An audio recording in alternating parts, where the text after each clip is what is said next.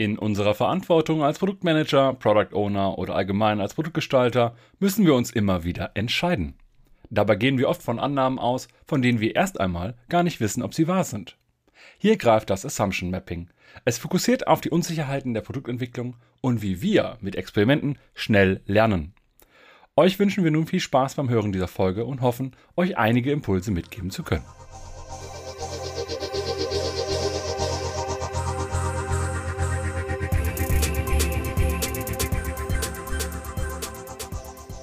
Tim hatte letzte Woche in unserem Live-Event Assumption Mapping mitgebracht und dann liegt es also nahe, mit ihm auch in einer Podcast-Folge darüber zu sprechen. Deswegen wenig überraschend. Hallo Tim. Hallo Olli. Tim, kennst du auch von Stakeholdern so Aussagen wie, ähm, wir wissen, was die Nutzer brauchen? Das ist ja eigentlich vollkommen klar. Ja, logisch, weil gerade von Stakeholdern kommt das sehr häufig wir brauchen nicht lange zu überlegen, wir brauchen nicht nachfragen, wir wissen, was die Kunden brauchen, was die Nutzer brauchen, vielleicht weil diese Stakeholder selber früher auf der Kundenseite aktiv waren, vielleicht weil sie selber in einer anderen Rolle unterwegs waren. Und vielleicht sogar, weil sie selber Anwender dieses Produktes sind. Ganz gefährlich letztlich, weil sie glauben nur zu wissen, ne, sage ich immer, sie wissen es nicht. Ja, weil es vielleicht veraltet ist oder ähm, kann ja auch ganz viele andere Gründe haben. Ähm, aber meistens sind die Stakeholder dann auch sehr überzeugt. Was mache ich denn dann? Ich entgegne ihnen gerne mit dem Satz, okay, willst du wetten oder sollen wir wetten? Also im Endeffekt natürlich charmant formuliert, was würdest du drauf wetten? Wie sicher bist du dir? Würdest du ein Mittagessen mit mir darauf verwetten? Würdest du eine Tageseinnahme darauf verwetten, drei Tage Urlaub darauf verwetten, dein Haus, dein Auto bis hin zu deinem linken Arm? Und wenn man das macht, dann, wenn jemand einem grundsätzlich eine Wette anbietet, dann fängt man halt an, seine Annahmen zu überdenken, so nach dem Motto, äh, wie sicher bin ich mir denn überhaupt? Und darum geht's letztlich, grob gesagt, auch in dem Assumption Mapping zu überlegen, wie sicher sind wir denn bezüglich unserer Annahmen, die wir treffen und auch, wie wichtig sind die jeweiligen Annahmen für unseren Businesserfolg. Hm. Und vielleicht auch da nochmal ergänzt, hatten wir an anderen Stellen ja auch, wenn wir uns sehr, sehr sicher sind oder unsere Stakeholder sehr, sehr sicher sind, vielleicht ist das Problemumfeld, in dem wir unterwegs sind, auch gar nicht so komplex. Ne? Also vielleicht gibt es ja wirklich eine Sicherheit, dann sind wir aber wieder ein bisschen weg von den Kontexten, über die wir ja hier in dem Podcast häufig reden, ne? also in Unsicherheit, komplexe Produkte bauen. Ähm, und, aber da passt Assumption Mapping ja eigentlich ganz gut rein, wenn wir eigentlich die andere äh, Perspektive einnehmen. Ganz genau. Und ich finde, so als Anregung, macht es doch mal im Team, mit eurem Team, äh, vielleicht in der Retrospektive oder so und stellt die Frage, was würden wir als Team darauf wetten, dass unser nächstes Feature, unser nächstes, was weiß ich, ne, größeres Teil, vielleicht auch unsere User Story von den Nutzern auch wirklich angenommen und regelmäßig genutzt wird. Nicht nur so neulustmäßig, sondern dass das wirklich in eine offensichtlichen Wert, also dass das wirklich offensichtlich Wert liefert und dementsprechend wertvoll für die Nutzerinnen und Nutzer ist. Ich finde, da kommen ganz spannende Diskussionen raus, weil da kommt so, ja, äh, keine Ahnung, aber Stakeholder, Frau Schmitz und Herr Müller sagen das so. Ja, da kann man natürlich fragen, ah, okay, und die haben die Glaskugel oder was? Ne? Also passt ja auch zu dem Data Fluent Project Manager, äh, sorry, Data Fluent Product Manager, was du mit Büschra aufgenommen hast. Solange wir noch nicht mal mit zahlenbasierten ähm, Dingen arbeiten, um Entscheidungen zu treffen, wird's ja eh wild. Ja, und einer der Probleme ist, egal ob Stakeholder oder wir als Product Owner oder Produktmanager, ist halt, dass wir viel zu sehr verliebt in unsere eigenen Probleme, die wir lösen wollen oder die Lösungsideen halt sind. Und da kann man halt relativ schwer loslassen oder mal zu versuchen, es zu objektivieren. Deswegen gefällt mir auch der Ansatz, den du hattest, gerade mit der Wette, eigentlich sehr gut. Mhm. Ja, David Bland ist im Endeffekt der Erfinder äh, von Assumption Mapping oder David J. Bland. Auf den geht da vieles zurück. Der hat zusammen mit äh, Alexander Osterwalder auch das Buch geschrieben, Testing ähm, Business Ideas oder Testing Your Business Ideas. Und David Blend kommt sehr stark so aus dem Design Thinking von den drei Risiken äh, nach dem Motto, ist es desirable, viable und feasible? Also ist es erwünscht, ist es wirtschaftlich tragfähig und ist es mach- und umsetzbar? Hm, also diese drei Risiken. Wir hier hängen ja dann mehr der Darstellung von Marty Kagan an, der das dann auf die Four Big Risks im Product Development bezieht. Also nochmal das Desirable auftrennt in Valuable und Usable. Sprich, dann haben wir vier Stück im Sinne von, ist es wertvoll? Löst es also offensichtlich ein Kundenproblem? Zweitens, ist es überhaupt nutzbar äh, für die Nutzerinnen und Nutzer? Drittens, ist es äh, viable, also Business viable sagt man auch manchmal, ist es wirtschaftlich tragfähig? Und viertens, ist es feasible, machbar? Und da bitte auch nicht nur technisch, sondern durchaus auch bezogen zum Beispiel auf Compliance, Sachen, Regulation, das spielt da auch mit rein. Also ist es auch fachlich machbar. Und davon geht das Ganze aus. Also im Endeffekt, es gibt Risiken in der Produktentwicklung und wir haben bestimmte Annahmen, Assumptions also, ähm, und glauben, dass wir diese Risiken im Griff haben. Und letztlich, das äh, ist ja auch eine der Thesen von Marty King oder insgesamt Product Discovery, auch hier Theresa Torres und Continuous Discovery Habits, dass wir eine Haltung aufbauen müssen, ständig ähm, Discovery zu betreiben, also zu entdecken und zu erkennen, ob und wo welche Risiken lauern, um die dann beherrschbar zu machen. Ne? Man kann sie nicht komplett eliminieren, aber ja, äh, kein, kein blindes Zocken mit, unserem, mit unseren Ressourcen zu betreiben. Hm, und dafür müssten wir höchstwahrscheinlich experimentieren. Aber auch diese Annahmen, weil es werden sehr wahrscheinlich mehr als eine sein, sondern unendlich viele, die auch irgendwie zu, zu strukturieren und uns zu überlegen, wo wir denn starten und äh, auf welche Annahme wir drauf gucken. Ne? Ist ja bei Theresa Torres auch so, ganz explizit zu sagen, wo ist die eine Opportunity, die wir uns angucken und wo sind dann die Möglichkeiten für die Umsetzung, die wir uns angucken wollen. Das habe ich irgendwie verstanden, dass das hier ähnlich ist, aber nach ein bisschen anderem Prinzip und nach ein bisschen anderen Kategorien. Vielleicht kannst du uns da noch mal mitnehmen. Genau, es geht also ums Fokussieren letztendlich, weil wenn wir die Zeit und die Ressourcen hätten, alle unsere Annahmen mit Experimenten äh, oder die dahinterliegenden Hypothesen unserer Annahmen mit Experimenten zu validieren, also zu verifizieren oder zu falsifizieren, wäre das toll. Aber dann kommen wir wahrscheinlich nie an den Markt. Das heißt, wir müssen überlegen, wo wir den Fokus setzen, was also eben die kritischsten und damit wichtigsten Annahmen sind, die wir überprüfen müssen und die auf der anderen Achse sozusagen ähm, finden, die Annahmen finden, die die geringste Evidenz haben, also wo wir am wenigsten Beweise für haben, ob diese Annahme denn zutrifft.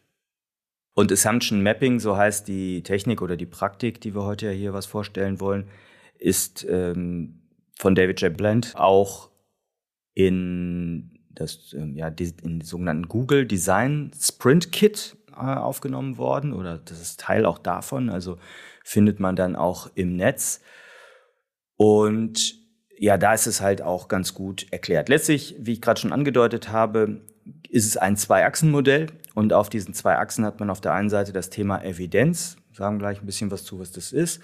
Und das andere, die andere Achse ist Business-Kritikalität. Und in diesem Raum, den diese zwei Achsen aufspannen, ähm, positioniert man diese Annahmen, diese Assumptions, um dann hinterher eigentlich eine gute Vorsortierung zu haben, welche Annahmen man denn jetzt mit Experimenten überprüft. Und, das ist ganz wichtig, im Zeitablauf wandern dann diese Annahmen auch in dieser Assumption Map oder auf diesem Raum, also weil wir dann mehr Evidenz bekommen äh, über die einzelnen Punkte oder weil sich die Business-Kritikalität der Annahmen verschiebt und so weiter. Das heißt, auch hier, wie häufig, es ist ein lebendes Artefakt, was ich nicht nur einmal am Anfang mache von einem Produktvorhaben, sondern was mich eigentlich ständig begleiten sollte. Und letztlich geht es darum, im Vorfeld zu wissen, was vielleicht keinen Sinn macht, weil damit spart man das meiste Geld. Mhm. Ja, es ist wie immer, wenn man versucht, so eine Darstellung, Map oder so eine Cluster, zwei Achsen zu erklären, dass das auf der Tonspur manchmal ein bisschen schwierig ist, aber wie immer könnt ihr ja in unsere Shownotes gucken. Wir werden eine ganze Menge verlinken, so wie ihr es gewohnt seid. Ähm, Und da gibt es auch sicherlich den einen oder anderen Artikel oder Darstellung, in die ihr dann mal reingucken könnt. Ich würde aber gerne noch mal einen kleinen Schritt zurückgehen. Ne? Also ich glaube, wir sollten auch noch mal von dem Punkt, ähm, wir haben bestimmte Unsicherheiten starten ne? und wo vielleicht auch Unsicherheiten äh, in der Produktentwicklung herkommen. Ja, du hast das ja eben schon angedeutet mit dem Stichwort Komplexität. Also wenn wir in einem nicht komplexen Umfeld arbeiten würden, sondern vieles vorhersehbar wäre, dann hätten wir, glaube ich, das Problem nicht.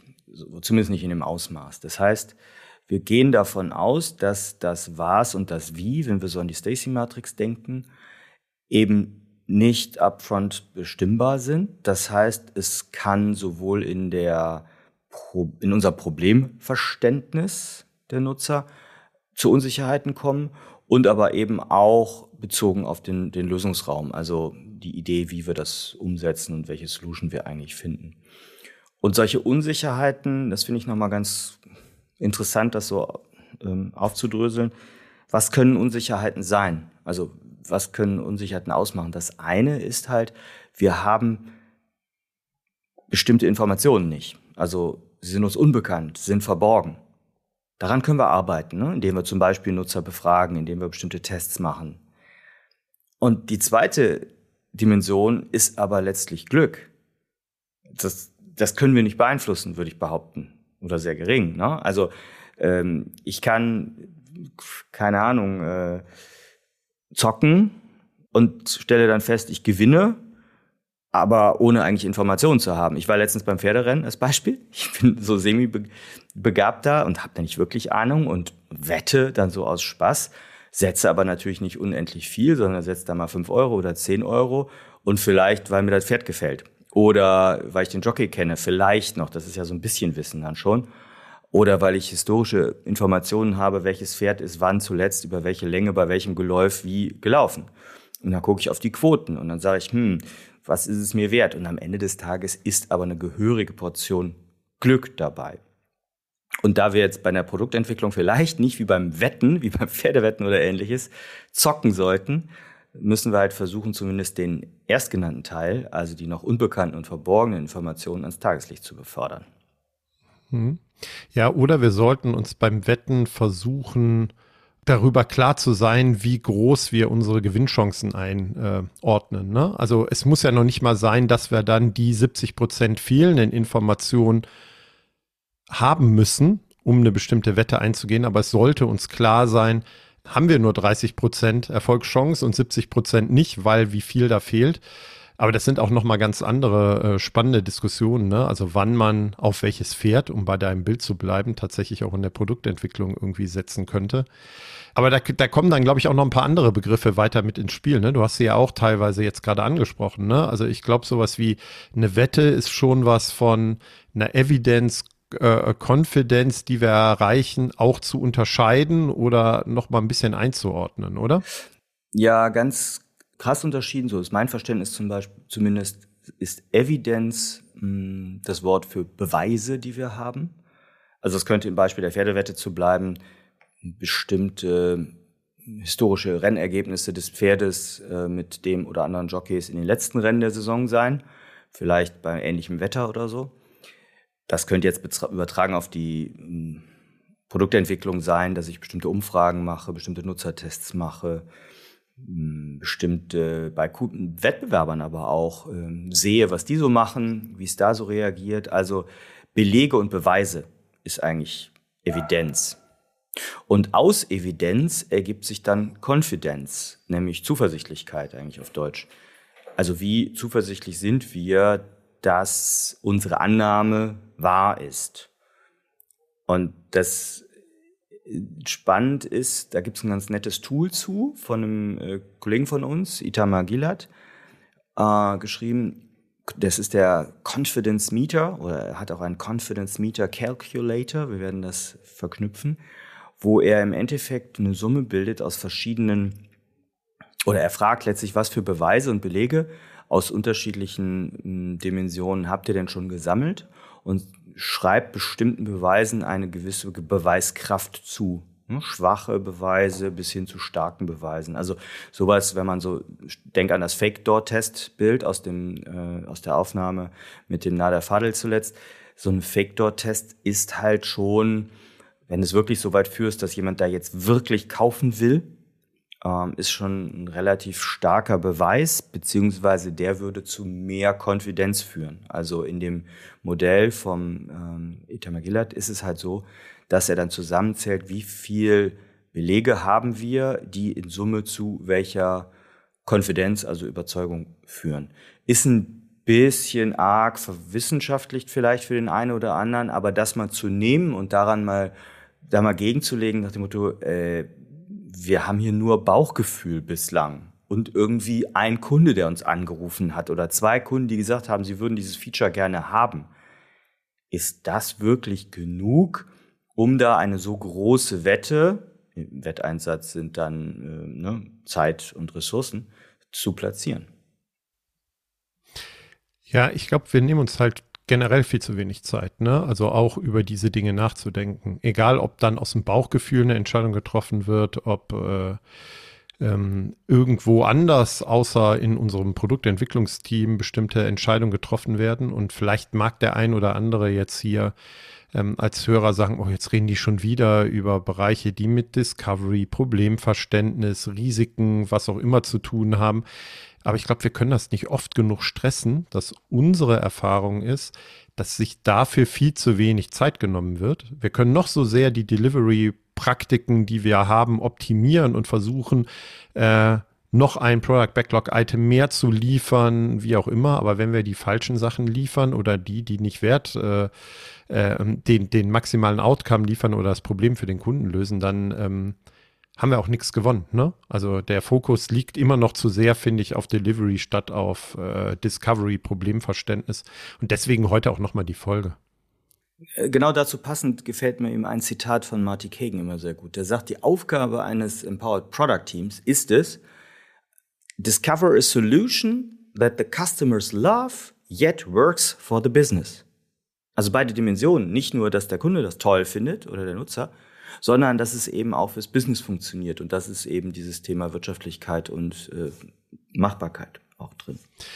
Ja, und vielleicht sollten wir dann nicht immer mit äh, wir bauen jetzt, wir liefern jetzt anfangen. Und äh, ich meine mich zu erinnern im Live-Event, dass du da auch ein bisschen was nochmal von ähm, David Bland irgendwie erwähnt hast, wie er auch darauf guckt.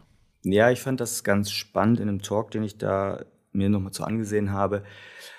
Bezieht er sich auf ähm, diesen Build, Measure, Learn Cycle. Ne? Also das Dreieck kennen wir, glaube ich, alle, kommt so aus dem Lean Startup, ähm, Eric Rees etc., ne? Build, Measure, Learn. Und er sagt, hey, lass uns das vielleicht mal ein bisschen drehen. Nicht mit dem Build anfangen, also bauen, messen und daraus zu lernen, sondern drehen im Sinne von, er sagt oder schlägt vor, lass es uns doch Learn, Build, Measure nennen. Also erst lernen im Sinne von Discovery, dann umsetzen, bauen, auch wenn das natürlich jetzt nicht ne, sequenziell als Wasserfall gedacht ist. Ähm, und sind wir mal ehrlich, die meisten von uns und die meisten Organisationen sind nicht im äh, Build, Measure, Learn oder im Learn, Build, Measure unterwegs, sondern im Build, Build, Build. Also weder Learn noch Measure, sondern, also gut, äh, ich war selber oft genug in solchen Situationen beteiligt. Ja, gefällt mir. Gefällt mir total vom Bild. Aber das heißt, wenn wir erst lernen wollen, müssen wir erstmal bestimmte Hypothesen oder Annahmen treffen und diese formulieren. Genau. Ähm, man spricht gemeinhin eigentlich so von Annahmen oder Vermutungen und wenn man jetzt es wissenschaftlich betrachten würde, sind Hypothesen noch mal ein bisschen was anderes. Und in der Wissenschaft gibt es, da bin ich jetzt nicht tief genug drin, aber bestimmt viel äh, intelligentere Möglichkeiten, Hypothesen oder Frameworks, Hypothesen zu formulieren. Umgangssprachlich würde ich sagen, sind Hypothesen äh, sowas wie vorläufige Annahmen, die unserer weiteren Arbeit einfach zugrunde gelegt werden. Und was vielleicht hilfreich sein kann, um sich dem zu nähern, ist tatsächlich ein Framework, das sogenannte Hypothesis Progression Framework, werden wir verlinken. Da geht's eigentlich grob darum zu sagen, hm, wir haben halt vier verschiedene Arten von Hypothesen, die wir so äh, haben können ne? und nicht nur eine. Und die vier Arten sind einmal die Kundenhypothese, grob gesagt. Also haben wir überhaupt die richtige Zielgruppe? Ne? Oder haben wir überhaupt die, eine Annahme über die, ein richtiges Zielgruppenverständnis? So müsste man es vielleicht sagen. Und was die Zielgruppen, Stichwort Jobs to be done, überhaupt für Aufgaben zu erledigen haben. Das zweite wären Problemhypothesen. Also welche Gains und Pains würde Jobs to be done sagen, also welche Herausforderungen haben die Kunden bei der Erfüllung ihrer Aufgaben. Die dritte Kategorie der Hypothesen in diesem Framework sind die Konzepthypothesen.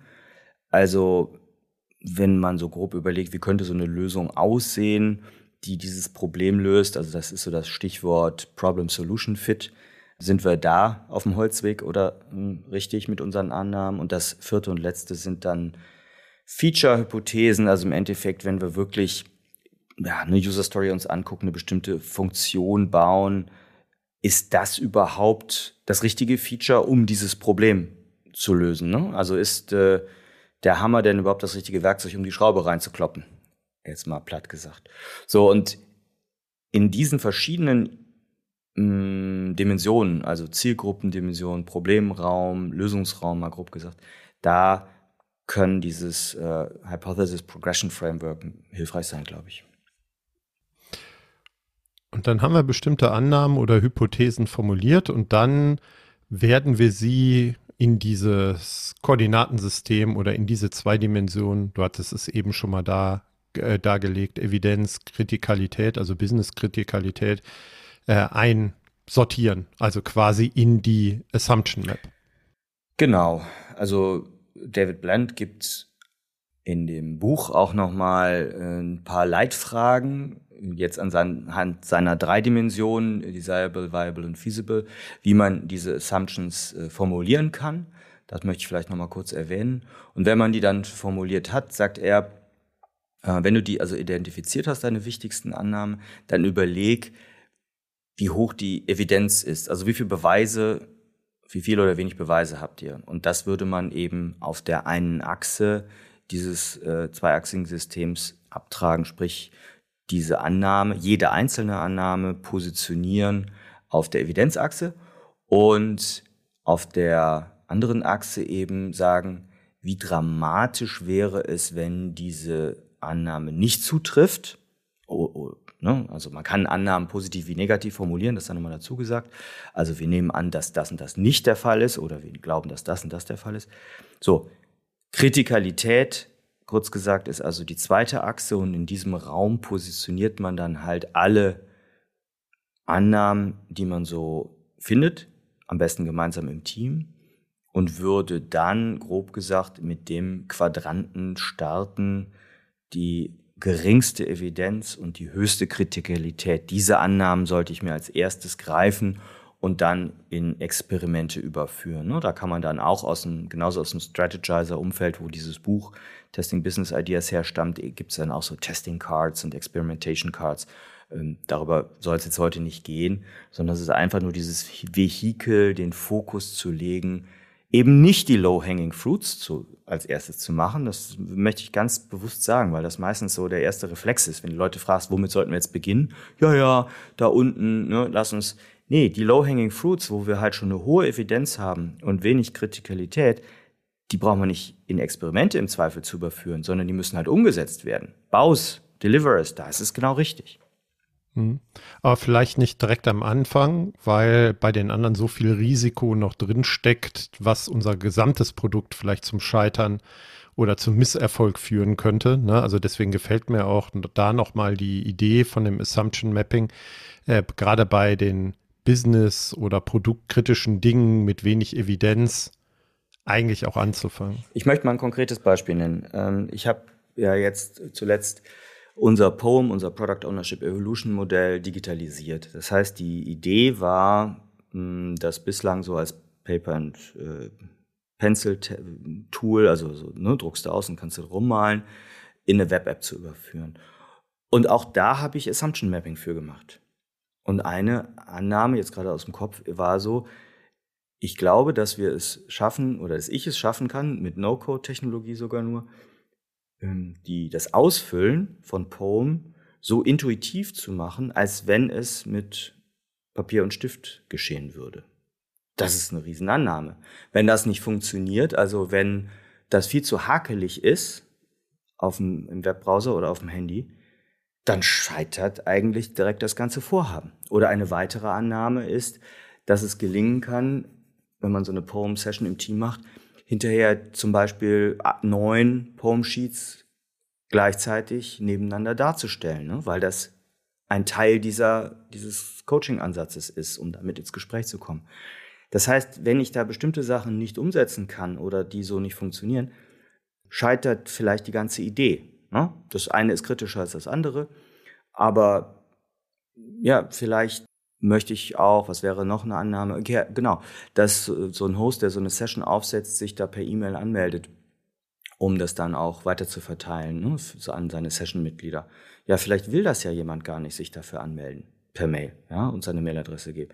Dann kann also, weil es nicht valuable genug ist, dann kann es komplett scheitern. Und ich glaube, du hast auch eine ähnliche Erfahrung gemacht, damals bei einem größeren Projekteinsatz in Berlin, erinnere ich mich, habt ihr ganz am Anfang, du kannst es besser erzählen, aber doch auch erstmal eine Riesenannahme getestet. Ja, wir haben sogar eine Annahme getestet, ob unser Setup überhaupt geeignet ist, dieses Produkt zu bauen. Also wir haben uns noch nicht mal mit Produktannahmen beschäftigt, sondern eher mit der Annahme, ähm, kann diese Gruppe von Menschen in dieser Zusammenstellung mit diesen Skills überhaupt in einem zeitlich begrenzten Intervall, nennen wir Sprint, so wie in Scrum, etwas gemeinsam liefern, also ist das überhaupt möglich? Und das war halt eine Annahme. Und das war die risikoreichste Annahme, die wir hatten, wo wir am wenigsten Evidenz für hatten. Ähm, und wir sind gar nicht in inhaltliche Produktentwicklung eingestiegen ne? und haben dadurch natürlich neue Erkenntnisse gewonnen dann aus dieser ersten äh, Vertestung dieser, dieser Annahme oder dieser Hypothese, um dann zu überlegen, was wir dann ändern ne? und wie wir äh, mit diesen Informationen, die wir aus diesem Sprint rausgekriegt haben, dann auch tatsächlich umgehen wollen. Ja, und im Zweifel kommt da eben raus, das Setup ist nicht gut genug und wir brechen lieber hier ab und produzieren keine weiteren Kosten, als erstmal, und da war ich auch schon dran beteiligt, ein halbes Jahr was zu bauen und dann zu merken, äh, ne, eine unserer wichtigsten Annahmen haben wir gar nicht vorher getestet. Ja. spannend. Da sind wir auch schon mitten in dem nächsten Punkt, zu dem ich kommen wollte, nämlich was wir denn so als Product Owner, als Produktmanager davon haben, uns intensiver mit äh, Assumption Mapping zu beschäftigen oder ähm, es auch einzusetzen in unserem Umfeld. Ja, ausgehend von, von dem Satz von Kagan, den ich eben hatte. Ne? Äh, wir haben die Aufgabe, Produkte zu bauen, die unsere Kunden lieben und die trotzdem fürs Business funktionieren haben wir eben meiner Ansicht nach auch eine Verantwortung, erfolgreiche Produkte zu kreieren. Steht schon im Scrum Guide drin, ne? maximieren Erfolg des Produktes. Und wenn wir also Produktverantwortung übernehmen wollen, das sollten wir als Produktmanager, Product Owner eben auch auf diese Annahmen gucken und ganz explizit auch in der Kommunikation mit unseren Stakeholdern darüber reden. Ich glaube, eines der größten Probleme, was wir ja immer wieder hören oder auch sehen, wenn wir Teams begleiten, ist, dass da Business-Stakeholder drumherum stehen, die einfach nur per Wünsch dir was Feature-Wünsche reinkippen, Projektwünsche reinkippen. Hier muss kommen, muss umgesetzt werden. Und die Teams verkommen dann eigentlich zu so einer Liefereinheit wie so ein Dienstleister fürs Business. Hier mach. Und keiner hinterfragt mehr, auf was für Annahmen das basiert, wie wackelig diese Annahmen vielleicht auch sind. Und ich glaube einfach, dass wir als Product Owner, Produktmanager da viel besser wahrgenommen werden, wenn wir zeigen, dass uns auch die wirtschaftliche Verantwortung für eine Umsetzung eines Features, eines gesamten Produktes am Herzen liegt. Ja, und es ist im Endeffekt ja eine eher strukturiertere Unterhaltungsmöglichkeit mit Stakeholdern und anderen Beteiligten über die Risiken meiner Produktentwicklung. Und mir gefällt das, weil ähm, ich da auch auf Matt LeMay gerne verweise, auch in meinen Trainings, der sagt, einer der wichtigsten ähm, Skills oder Merksätze für POs oder Produktmanager ist halt in der Kommunikation äh, Clarity over Comfort. Ne? Also wir haben die An Verantwortlichkeit, möglichst große Klarheit über das, was da passiert und damit auch, wo die Risiken liegen herzustellen und nicht in eine komfortable, äh, sagen wir mal, alles in Watte packende äh, Kommunikation einzusteigen, weil das hilft im Zweifel keiner. Und dann werden wir auch unserer Verantwortung, äh, unserer Verantwortlichkeit äh, auch gemäß Scrum Guide aus meiner Sicht nicht gerecht oder können der nicht gerecht werden. So, ähm, jetzt haben wir das äh, Assumption Mapping durchaus als positiv dargestellt, sich damit intensiver zu beschäftigen. Ähm, wo liegen denn noch ein paar Herausforderungen? Ne? Wir gucken ja meistens auch immer auf beide Seiten der Medaillen. Ja, also meine Erfahrung ist, wenn ich das selber mit Teams gemacht habe, dass das erstmal von den Teams total positiv angenommen wird und die dann auch total motiviert. Ähm, man muss ein bisschen aufpassen, dass man das nicht übertreibt. Also Stichwort ist da so Analysis Paralysis äh, Falle. Also nach dem Motto, wir müssen alles klassischerweise nur vorab analysieren. Also wir werden auch, wie du es eingangs gesagt hast, mit gewissen Risiken oder mit beherrschbaren Risiken und mit Mut agieren müssen und ja nicht in so einer Analyseschleife hängen bleiben. Das ist, glaube ich, ein Punkt. Hm. Und meistens geht es ja auch um Risiken im Verständnis des äh, Nutzer- oder Kundenproblems und der Herausforderung. Sind wir am Anfang ja auch zu eingegangen. Und ich höre immer wieder auch von Teams, die natürlich sehr weit weg ne, von ihren Nutzern und ihren Kunden sind und vielleicht gar nicht auch so sehr mit denen interagieren, kommunizieren und sprechen können. Dann wird es natürlich auch durchaus ein wenig schwieriger, wenn man halt sagt, dass man bestimmte Dinge hinterfragen, vertesten, Annahmen äh, aufstellen will und dann eine gewisse Sicherheit oder Evidenz erzeugen will. Ja, das sehe ich vor allem im, im B2B-Umfeld, dass du als Produktteam dann eigentlich gar nicht an die Kunden und oder die Nutzer rangelassen wirst, weil dann vielleicht auch ja, starke Sales-Organisationen dazwischen hängen und sagen, ihr sprecht mal hier bitte nicht mit unserem Kunden. Ich glaube, das ist ein Problem auf einer anderen Ebene an der Stelle, aber dann hilft, dabei hilft dir dann, glaube ich, auch nicht Assumption Mapping sofort. Ich glaube, dass es ein erster Hebel sein kann, um da auch ins Gespräch zu kommen nochmal Stichwort in Wetten zu, ähm, das Ganze zu formulieren. Also wenn solche Stakeholder kommen und mit absoluter Überzeugung Dinge fordern, das so ein bisschen zu drehen und aufzuschreiben in wir glauben das, Punkt, Punkt, Punkt, statt wir brauchen das.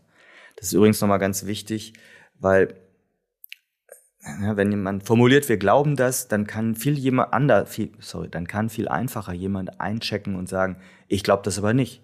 Oder zu wie viel Prozent glaubst du das denn? Wie überzeugt bist du?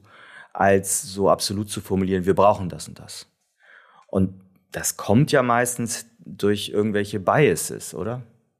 Ja, definitiv. Ne? Also wir haben bestimmte Verzerrungen in uns, in unserem Gehirn durch unsere Evolution, äh, dass wir an manchen Stellen halt einfach, ja, die Wahrnehmung oder wie wir auf bestimmte Dinge gucken, dass die einfach verzerrt sind. Ne? Also du hast so ein paar erwähnt, ne? also hier in dem äh, Umfeld von Assumption Mapping, ne, vielleicht bist du auch äh, zu optimistisch, selbstbewusst, overconfident. Ne? Wir wissen halt, dass wir genau das brauchen und dass wir es nicht vertesten müssen. Ja, und dass du halt nur Sachen testest und experimentierst, um deine eigene Annahme zu bestätigen, also ein Confirmation Bias. Genau, ja, ja. Aber ähm, das, da hatten wir, glaube ich, hatten wir da eine Folge zu? Ich glaube, ja. Müssen wir mal nachgucken. Nicht. Wir wissen schon nicht mal, wir wissen schon nicht mal mehr, welche nee, Themen wir hier alle nicht. besprochen haben. Nicht. Ja, aber dann nehmen wir es nachher mit ins Backlog auf. Ja, spannend. Ja, ähm, du kennst das als äh, häufiger Gast in diesem Podcast. Tim, ich war schon mal hier. Da, ja, du warst schon mal da. Ähm, das wäre ja am Ende gerne auch noch mal ein bisschen so sehr praktisch für die Product Ownerin, Product äh, Managerin da draußen auch so ein paar eigene Tipps und Tricks mitgeben möchten, die mit dem Thema der Episode zu tun haben. Magst du anfangen? Mm, gerne. Also ich finde Assumption Mapping eine super geile Geschichte und ich glaube oder ich habe auch mehrfach schon gesehen, wie das in Teams hilft. Man muss aber auch, wenn man dann damit auf seine Stakeholder zugeht oder mit Führungsebenen drüber spricht, darauf achten, ja, mit welcher Wortwahl man da vielleicht unterwegs ist und wie die unterwegs sind. Also ganz konkret, wenn ihr mit Führungsebenen sprecht, überlegt, um was die sich sorgen, um was die besorgt sind. Das sind vielleicht Investitionsentscheidungen, das sind vielleicht Fragen grundsätzlich, wie man Risiken mindert und wie man sie beherrschen kann. Und das zum Beispiel wäre so ein Punkt, wo man einsteigt mit Assumption Mapping, nach dem Motto, ja, lass uns über Risiken reden.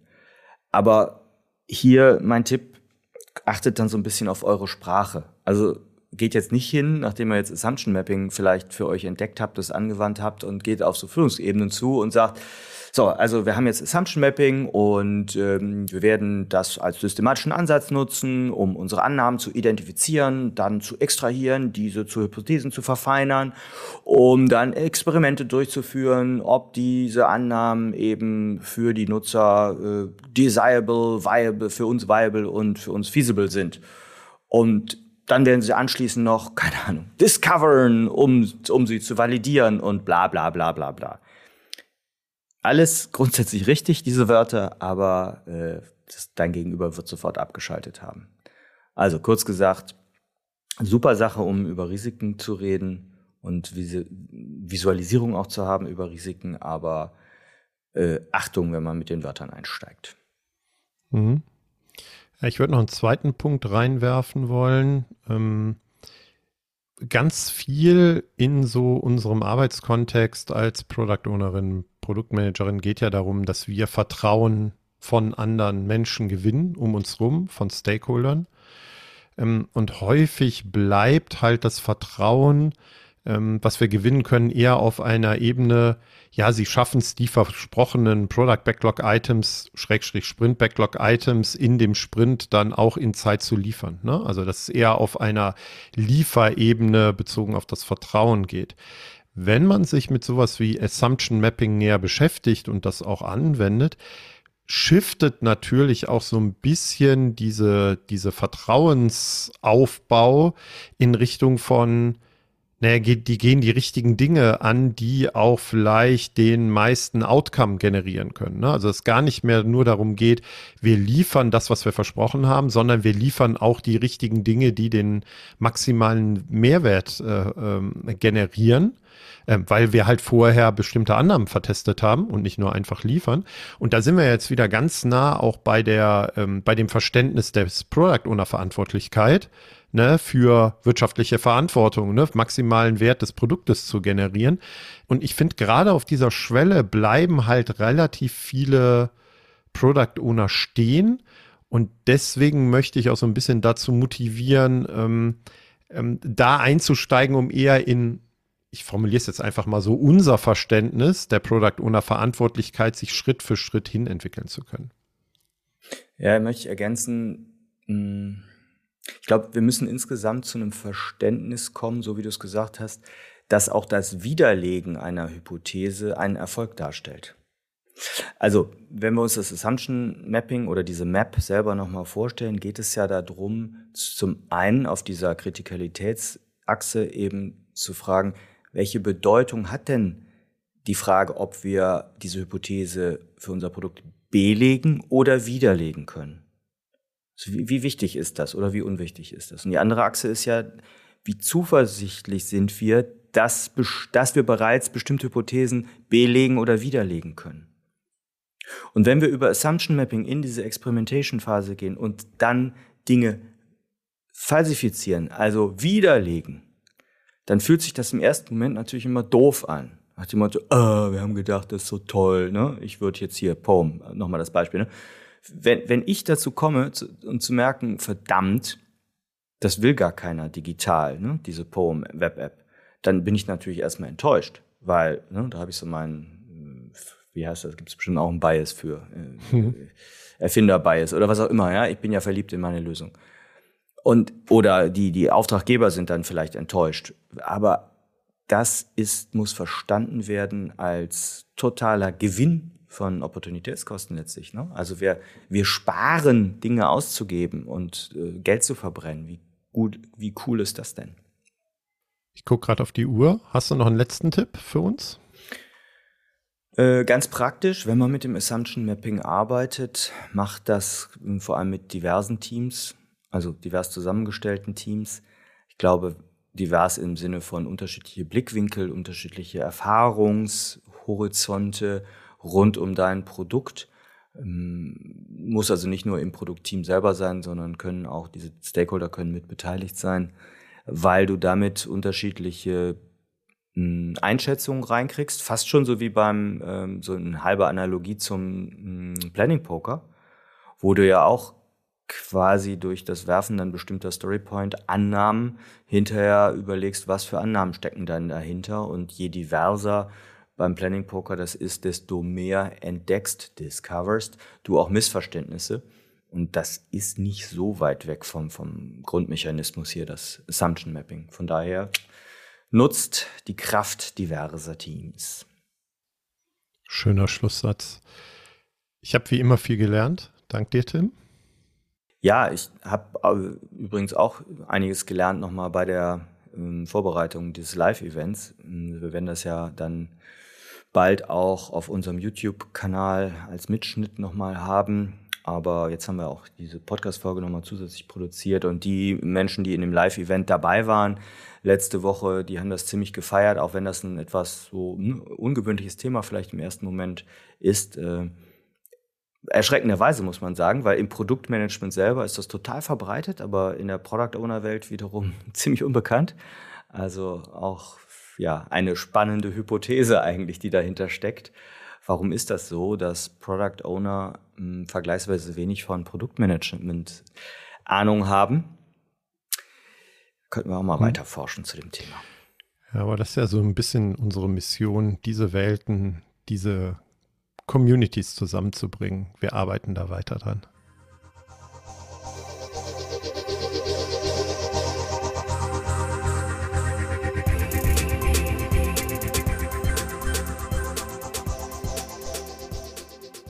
Für weitere Informationen rund um Veröffentlichungen und Events der Produktwerker folgt uns auf Twitter oder besucht unsere Website unter produktwerker.de.